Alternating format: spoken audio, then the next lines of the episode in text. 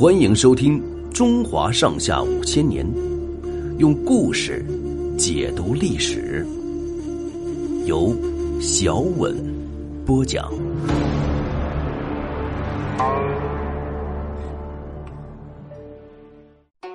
寇准抗辽，辽朝欺负宋朝无能，多次进犯边境。到宋太宗的儿子宋真宗赵恒即位后，有人向宋真宗推荐寇准担任宰相，说寇准忠于国家，办事有决断。宋真宗说：“听说寇准这个人好强任性，怎么办？”这个大臣说：“现在辽朝进犯中原，正需要像寇准这样的人来承担大事啊。”寇准在宋太宗时期担任过副宰相等重要官职。他的正直敢谏是出了名的。有一次，寇准上朝奏事，触犯了宋太宗。宋太宗听不下去，怒气冲冲站起来，想回到内宫去。寇准却拉住太宗的袍子不让走，一定请太宗坐下听完他的话。宋太宗拿他没有办法，后来还称赞他说：“我有寇准，就像唐太宗有魏征一样。”但是正因为他为人正直。得罪了一些权贵，后来被排挤出朝廷，到地方去做知州。这一回，宋真宗看到边境形势紧急，才接受大臣的推荐，把寇准召回京城。公元一零零四年，辽朝萧太后和辽圣宗亲自率领二十万大军南下，前锋已经到了澶州，告急文书像雪片一样飞到朝廷。寇准劝真宗带兵亲征。副宰相王钦若和另一个大臣陈尧叟却暗地里劝真宗逃跑。王钦若是江南人，主张迁都金陵，就是今江苏南京；陈尧叟是蜀人，劝真宗逃到成都去。宋真宗听了这些意见，犹豫不决，最后召见新任宰相寇准，问他说：“有人劝我迁都金陵，有人劝我迁都成都。”您看该怎么办才好？寇准一看两边站着的王钦若和陈尧叟，心里早有了数。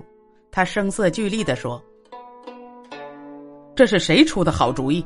出这种主意的，应该先斩了他们的头。”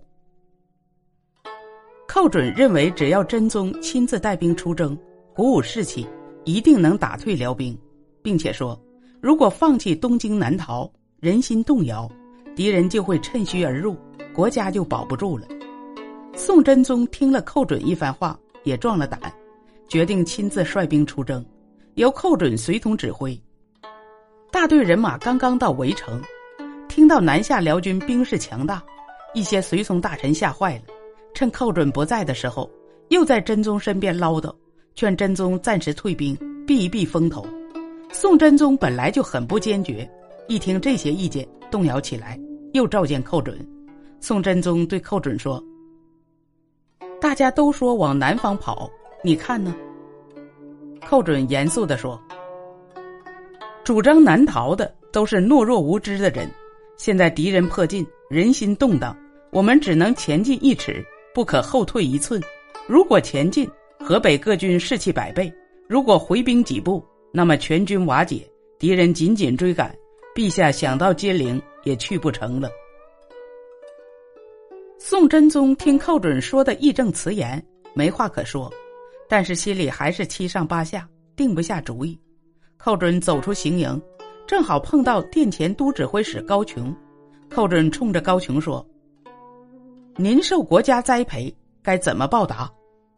高琼说：“我愿以死报国。”寇准就带着高琼又进了行营，重新把自己的意见向宋真宗说了一遍，并且说：“陛下如果认为我的话不对，就问问高琼。”高琼在旁边接着说：“宰相说的话是对的，禁军将士家属在东京都不愿南逃，只要陛下亲征澶州，我们决心死战，击败辽兵不在话下。”宋真宗还没开口。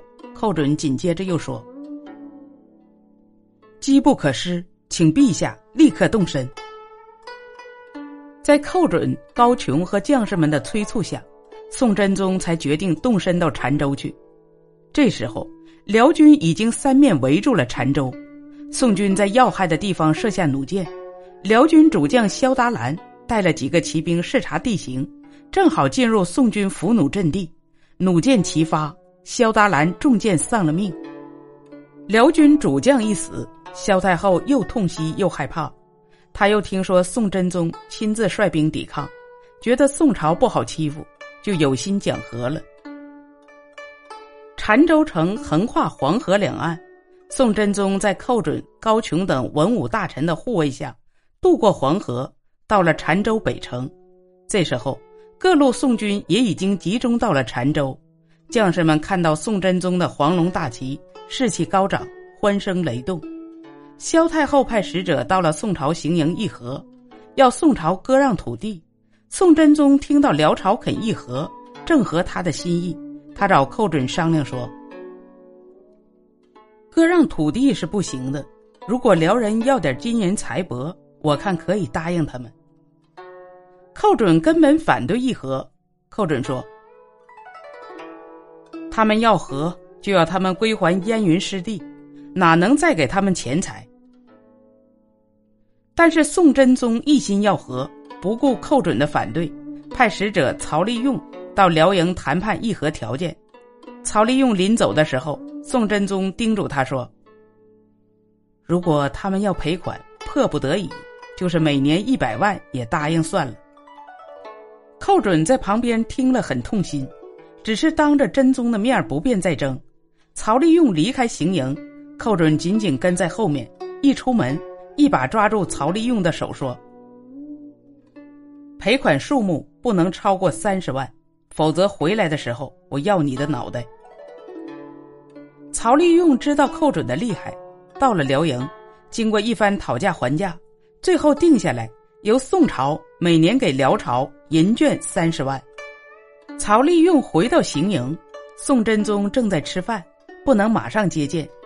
真宗急着要知道谈判结果，就叫小太监出来问曹利用到底答应了多少。曹利用觉得这是国家机密，一定要面奏。